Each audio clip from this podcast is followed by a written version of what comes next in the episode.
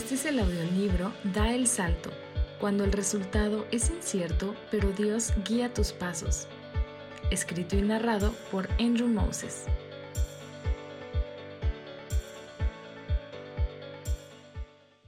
Capítulo 15. Cuando tropiezas con un tesoro. Sobre la pérdida y la ganancia. Un par de focos pendían de unos cables en un toldo improvisado. En un círculo apenas al alcance de su luz se paraban unas personas. Si te fijabas, se divisaban las corbatas de empresarios, los sombreros de campesinos y los brazos tatuados de delincuentes. Las sombras distorsionaron los rasgos de sus caras. Parecía que la oscuridad de la selva afuera les envolvía con sus garras. Uno de los presentes apenas llegaba a los hombros de los demás. Era un chico de la secundaria. Tenía su pelo negro peinado hacia atrás con gel y una camisa con varios botones desabrochados. En el centro del círculo, debajo de la luz, dos hombres llevaban gallos y se los mostraban al público. El muchacho le habló al que estaba a su lado para hacer una apuesta. Un hombre vestido en pants y sudadera que hacían juego. Esta persona corpulenta vio al joven de pies a cabeza con un reproche silencioso. Pero el chico no cedió. Sus ancestros eran guerreros aztecas. Lo podías notar en su piel atesada y mandíbula ancha. Lo podías notar en su actitud. Él no era tan fácil de descartar. Por lo tanto, el señor aceptó la apuesta.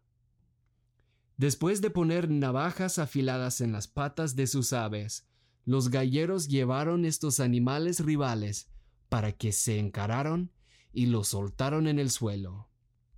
Ya se armó el palenque clandestino. Los gallos parecían leones abalanzándose el uno sobre el otro, con melenas de plumas excitadas. Aletearon, patearon, y las plumas se soltaron. El señor entrelazó los dedos y se inclinó hacia el frente de su silla. Su respiración se aceleró mientras la pelea se desarrollaba abajo. Echó una mirada precipitada al niño, pero éste comía unos tacos y se lamía el dedo. El muchacho ya había visto todo en los palenques. Ebrios que apostaban casas y perdedores que sacaban revólveres. El gallo del Partido Verde se tiró de cabeza encima del otro. Le dio un picotazo al bulto inmóvil que era su oponente. La espada del mismo era una aglutinación pegajosa de plumas y sangre. Una sonrisa conocedora se alargó en la cara del niño. Casi se terminaba. Por el negro impenetrable que les rodea, cortó a los oídos un retumbo. Parecía un gruñido cíclico haces de luz en pares paralelos pasaron por la maleza como estocadas de espadas. El rugido del diésel era inconfundible. Ya venía el ejército. Para redadas como esta, no mandaban a la policía, pues ¿qué tal si los presentes estaban mejor armados? No, en los choques con el bajo mundo de las apuestas y el crimen organizado, el gobierno mandaba el ejército. Todos fueron correteados en rumbos distintos, abandonando el palenque clandestino como cucarachas. El niño abrió la puerta del piloto de un bocho Volkswagen. Sentado en un cojín para poder ver sobre el volante, hurgó en el bolsillo de su pantalón y extrajo una llave. La puerta del pasajero se abrió y un hombre se echó al asiento. Ya vámonos, Santi. Sí, pa. Y el chavo alargó su pierna para apretar el acelerador. Esta es la historia de un padre, un hijo y los dos hombres tan distintos que llegarían a ser. Años antes, este padre no andaba en palenques clandestinos, y mucho menos su hijito Santiago. Pero el destello de oro puede seducir al hombre, hipnotizarlo para que haga cosas que nunca pensaba hacer, que vaya donde nunca se imaginó ir. Vamos atrás, en aquel tiempo, cuando esta familia creía que las noches eran para dormir y los días para trabajar honestamente. El hombre vivía en una aldea enclavada en la Sierra Madre Occidental de México. Arteaga, apenas un punto en el mapa, era un pueblito de una gasolinera y una sola glorieta. Como muchos maestros del gobierno, él trabajaba donde estaba su plaza, y éstas solían ser en los rincones remotos del país. En Arteaga, él tenía todos los cocos frescos que pudiera querer, pero eso no compensaba lo que el Señor dejó atrás. En un instante habría cambiado las brisas cálidas del Pacífico y la vista de las cumbres de Arteaga por tener a su familia cerca. Su esposa y sus niños se quedaron a largas horas tierra adentro, en la ciudad de Morelia. De esta suerte, la vida del Señor se rasgó en dos. Cada quincena él mandaba apoyo a su mujer y cada mes recorría las carreteras serpentinas hasta su hogar. Cuando no podía estar con sus queridos, sus voces en el teléfono le ayudaban a aguantar. Como muchas parejas jóvenes, salían adelante. Su mujer, en adición de dar clases, cazaba ofertas y vendía pañales en la colonia. Aunque nunca pasaban hambre, si uno siempre tiene que ajustarse el cinturón, nunca está a gusto. Fue en ese tiempo que el Señor se topó con un tesoro. No eran pilas de doblones españoles, tampoco un maletín lleno de dólares, pero casi. Fue un aumento inesperado. De un día para otro, su salario se cuadruplicó. Por primera vez en su vida se detuvo a pensar, ¿ahora qué hago con todo este ingreso? ¿La remodelación de su casa en Morelia? ¿Nueva ropa para sus hijos? ¿Quizás sorprender a su mujer con un viaje a Hawái? Sí, y sí, todo esto se escuchaba bien. Claro que lo haría. Lo haría todo y más. Pero primero quería por tan solo un momento en la vida, sentirse rico. Cuando recibió su quincena copiosa, mandó a la casa la misma cantidad de siempre. Ese día el maestro pasó de largo el mercado al aire libre para pisar un nuevo terreno, la plaza comercial. En uno de los locales el señor se sentó con una caja de cartón en las manos. Abriendo la tapa, parecía que luz emanaba desde adentro. Su contenido estaba tapado por un papel delgado. Un regalo, pensó. Un regalito a mí mismo. Sonrió y sacó un par de tenis. Las puntadas, la piel, la suela, todo diseñado a la perfección alemana. Esto no era nada, como comprar zapatos en el mercado. Allí, con otras prendas usadas sobre una lona en el suelo, el señor solía comprar lo que fuera de su talla. Si acaso era un estilo que le gustaba, era de sobra. Pero hoy no. El señor compró exactamente lo que deseaba. Ya puestos, los tenis se agarraron a los talones y se ajustaran a los arcos como el destino mismo. Se detuvo ante un espejo de cuerpo completo. Vio esa marca sobre sus pies, la marca que toda su adolescencia eran para los riquillos cool. ¿Será que hoy llegaría a ser uno de ellos? La idea se interrumpió por otra. Con la cantidad marcada en la etiqueta, él podría alimentar a su familia por tres semanas. Se quitó los zapatos y los regresó a la caja. Ellos iban a comer bien, se prometió, y vestirse de reyes también. Pero primero me toca a mí. Salió de ahí con un pavoneo en sus pasos. Rumbo a la casa se le ocurrió, en vez de arroz con frijoles, ¿por qué no comer en un restaurante de vez en cuando?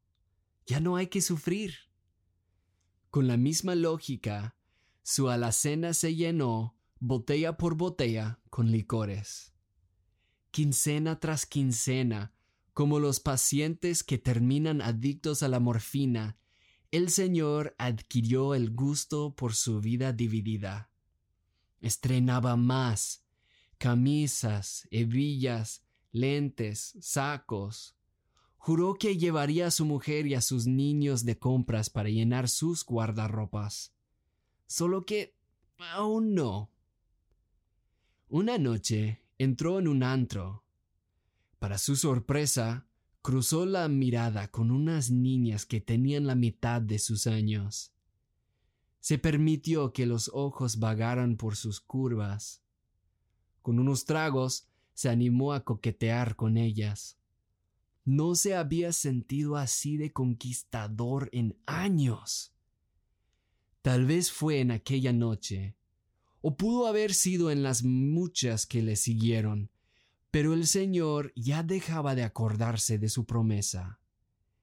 La había aplazado al horizonte tantas veces que probablemente se cayó del borde de la tierra. Llevaba una vida doble y no había esperado que se sintiera tan bien. Un interés se le volvió obsesión, los palenques de gallos. Parecía que nada iba a parar la fiesta hasta que un día el camión llegó a Arteaga. ¿Quién se bajó sino su hijo Santiago? ¿Cómo le hizo para convencer a su madre de dejarlo ir? El señor no sabía. El chico dejó caer su maleta y corrió a abrazar a su papi. La sonrisa del señor apenas disimulaba que este reencuentro se sentía como una intrusión. ¿Cómo seguiría con este estilo de vida ante los ojos de su hijo? Él analizó el problema desde todos los ángulos como si fuera un cubo Rubik para resolver. Su ingreso extra, sus salidas nocturnas, todo tenía que mantenerse secreto. Pero una cosa era mantener su estilo de vida en secreto, y otra era abolirlo por completo. ¿De plano dejaría todo lo que disfrutaba para que Santiago no se enterara? Si lo hacía, ¿qué haría con toda esa plata? No, así no. Bueno, lo que hacía se quedaría secreto, pero un secreto de quién? De repente, todos los colores del cubo Rubik estaba en su sitio. Lo tenía resuelto. Con tal de que su esposa no se enterara, todo iba a estar bien. El silencio vino a cambio del antojo de su niño. Pronto Santiago andaba con los aparatos electrónicos de última generación, y se vestía de galán como su padre. De paso se aprendió la jerga de sus amigos de la fiesta y habló sin miedo de regaños. Con cada sobornito, el secreto de papá se volvió nuestro secreto. La venida de Santiago al final resultó mucho mejor de lo que el hombre se imaginaba. Cuando había un palenque lejos y él tenía que trabajar al día siguiente, ya tenía a un acompañante en el camino. Con unas lecciones de manejo para Santiago, el señor podía acostarse en el asiento de copiloto y echar un sueño. Había otra ventaja también. La comunicación con su mujer ya se ponía incómoda. Si el señor necesitaba decirle algo a ella, Santiago era un buen mensajero. Con una situación acomodada así de perfecta, ¿qué podría salir mal? Hijo, levántate. Necesito que me lleves. Santiago, Ya dormido en su cama, gimió en protesta. Eran las once de la noche, pero su papá quería apostar en el palenque. Como ya era costumbre, Santiago iba a manejar la camioneta y su padre iba a dormir en el camino. Ya de 16 años de edad, Santiago tenía experiencia toreando las curvas, como decía su madre, indignada. Ella se enteró de unas cosas, y no le agradaba que su niño estuviera al volante por la carretera montañosa, siempre a un descuido de precipitarse al barranco. Su padre, por su parte, le dio un consejo. Santiago, quiero decirte que solo somos tú y yo, así que ahí verás. Generalmente los niños confían su destino en las manos de sus padres, pero esta responsabilidad le tocó a un adolescente soñoliento. El padre inclinó su asiento para descansar, y a los quince minutos ya roncaba. Unos minutos más tarde, Santiago se rindió también. Santiago abrió los ojos y vio que se salía de la carretera. Ningún volantazo y ninguna frenada detendría el impacto con el bosque. Hoy en día, Santiago afirma que Dios le ayudó a reaccionar en ese instante. Levantó los pies y se acostó en el regazo de su padre. Con un estrépito ensordecedor, el vehículo se volcó, lanzando fragmentos de cristal por la cabina del camioneta. Las ramas de los árboles la arañaron, triturando el metal y el caucho. En el golpetazo, el volante se extendió hacia arriba como si la columna de dirección fuera una lanza. Se clavó por el techo la llanta irrumpió por el suelo del piloto. Tras unos segundos la agitación paró. Los pasajeros seguían en sus asientos, todavía respirando. Santiago se bajó por el tajo donde estaba su puerta. Los dos se checaron a la luz de los faros todavía prendidos. La mano de Santiago estaba fracturada. Las espinillas contusionadas profundamente, la cara ensangrentada por una cortada en la ceja. El padre se revisó, ni un rasguño. En silencio, caminaron a la carretera y tomaron un taxi al hospital. Los restos del auto se vendieron por chatarra. El papá también habría vendido la memoria de aquella noche, si pudiera, porque no preguntó cómo estaba Santiago, ni qué pasó. Desde el choque hasta la fecha, nunca hablaron del asunto. Santiago tuvo que reflexionar. Su padre no soltaba sus pecados, ni los beneficios que conllevaban. Eso dejó su matrimonio desfigurado. La traición, las mentiras y la desconfianza estaban donde debía estar el amor. Su ausencia dejó a sus hijos sin la identidad que imparte un padre. Y su patrimonio esfumado. Un año después del accidente, Santiago experimentó un impacto de otro tipo. Su tía pagó para que fuera a un campamento. Siendo un scout, con conocimiento de los nudos y la naturaleza, él asintió sin pensarlo dos veces. Como él esperaba, jugaron dinámicas en equipo, gritaron y corrieron en un caos juvenil. Pero lo que le tomó por sorpresa fue escuchar en una reunión el mensaje acerca de Jesucristo. A sus 17 años, nadie le había hablado de él, ni siquiera para decir Dios te ama. Santiago prestó atención. Pensó, Espérame, ¿acaso le hablaron de mí al pastor? Es que todo lo que el pastor dijo parecía que era justo para Santiago. Tan conmovido estaba que no pudo contener las lágrimas. Esto era lo que le hacía falta toda su vida. Jesús describe el hallazgo de esta forma. El reino de los cielos es como un tesoro escondido en un campo. Cuando un hombre lo descubrió, lo volvió a esconder, y lleno de alegría, fue y vendió todo lo que tenía y compró ese campo. Mateo 13, 44. Lo primero que hizo el hombre en la parábola fue ver. Él tuvo que ver el campo y reconocer que no era nada más un lugar para sembrar maíz o jugar al fútbol, sino que había un tesoro enterrado allí. Puede que tú hayas ido a la iglesia algunas veces, pero ¿de verdad viste? La siguiente cosa que hizo el hombre fue vender todo lo que tenía. En cuanto a Santiago, él cambiaría todos sus vicios por el reino de los cielos. Empezó con dejar de ir a los palenques.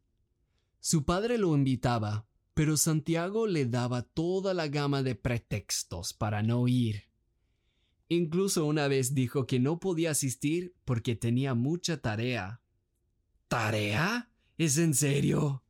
Su padre no lo creyó es que él era de los chicos más flojos. Si había algo para lo cual él echaba pretextos, era para zafarse del estudio. Por cierto, Santiago eventualmente se graduó de la prepa y luego se tituló en ingeniería industrial. El joven también dejó de andar con varias chicas a la vez. Renunció la emoción de la conquista y la pasión de una noche Dejó de fumar y de beber alcohol, lo cual para él eran ocasiones del desenfreno. Sobrenaturalmente, de un día para otro, ya no tenía ganas de hacer todo eso. Él lo describió como quitarse la ropa sucia, como cuando te quitas tus calcetines empapados de los pies y te metes a un baño caliente, así de drástico. En el versículo, lleno de alegría, fue y vendió todo lo que tenía. ¿Notaste la frase lleno de alegría? Cuando Santiago cuenta su pasado, es hasta esta parte que empieza a ponerse feliz. Su voz sube una octava y la cara se le ilumina. En contraste, su padre pensó en todo lo que Santiago se perdía. Para él, el Evangelio era poco más que un montón de palabras. Jesús solo un tipo, y el campo nada más que tierra. No podía ver el tesoro debajo de la superficie. No todos lo verán. La última parte de la parábola es esta. Y se compró ese campo. Adquieres algo. No se trata de renunciar y renunciar. Si tú amas a Dios, lo que recibes es la llave del reino de los cielos. Si alguna vez te has preguntado qué es el reino de los cielos, yo también lo he hecho. Esta definición me ha servido para aclararlo. Es la gente de Dios en el lugar de Dios, bajo el mando de Dios.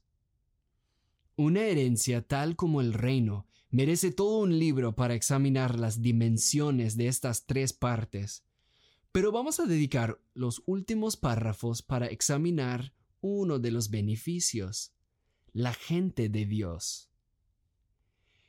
Ellos no eran como los que Santiago conocía en la peda. En la fiesta, lo único que les unía era el alcohol. Los licores se ponen pegajosos al secarse pero no son un adhesivo fuerte, y mucho menos sirven para unificar vidas.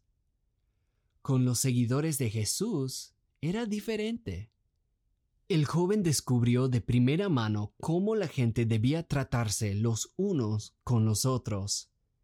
Escucha este catálogo de versículos que contienen la frase unos con otros. Romanos 12, 16. Vivan en armonía los unos con los otros. No sean arrogantes, sino háganse solidarios con los humildes. No se crean los únicos que saben. Efesios 4:32 Más bien sean bondadosos y compasivos unos con otros, y perdónense mutuamente, así como Dios los perdonó a ustedes en Cristo. Santiago 4:11 Hermanos, no hablen mal unos de otros. Si alguien habla mal de su hermano o lo juzga, habla mal de la ley y la juzga. Santiago 5, 16. Por eso confiésense unos a otros sus pecados y oren unos por otros para que sean sanados. La oración del justo es poderosa y eficaz. ¿No es esto bueno de manera? Hay 94 versículos en la Biblia que se refieren a unos con otros. Si tienes una comunidad con esta clase de amor escrita en su ADN, tú eres rico. Literalmente, las economistas lo llaman el capital social. Hablando de economistas, en la iglesia Más Vida, Santiago conoció a Dr. Andrés Panasiuk. Este pastor estaba por lanzar un ministerio de finanzas personales y necesitaba un asistente. Santiago se ofreció Conforme trabajaban juntos, él absorbía todo lo que podía aprender. El doctor Panasiuk tiene muchos títulos, conferencista, autor célebre, pastor, profesor, fundador de cultura financiera. En aquellos días se agregó uno más, Padre Espiritual. Él guió a Santiago por sus años formativos en la fe ayudándolo a tomar sus primeros pasos de la madurez. Entre todas las personas enriqueciendo la vida de Santiago, él no podía despegar la vista de una. Su complexión era de crema dulce y sus facciones de obsidiana. Ella sonreía con los ojos. Dinora era una mujer que, como él, era amada y redimida por Dios. Su adolescencia de pandillera y atracadora de camiones es una historia para otro día. Pero basta con decir que ella tenía chispa. ¿Cómo no iban a enamorarse? Allí, rodeados por las caras sonrientes de amigos, mentores, niños, pastores y familia, la gente de Dios, Dinora y Santiago hicieron sus votos de toda la vida y llegaron a ser hombre y mujer. Estas personas son bellos reflejos de su Creador. Él es el Rey, y Santiago sabía que daría todo lo que fuera para pertenecer a su reino. Amigo, fíjate bien en el objeto de tu deseo. En tu corazón solo cabe un tesoro. Cuidado, porque al final lo conseguirás.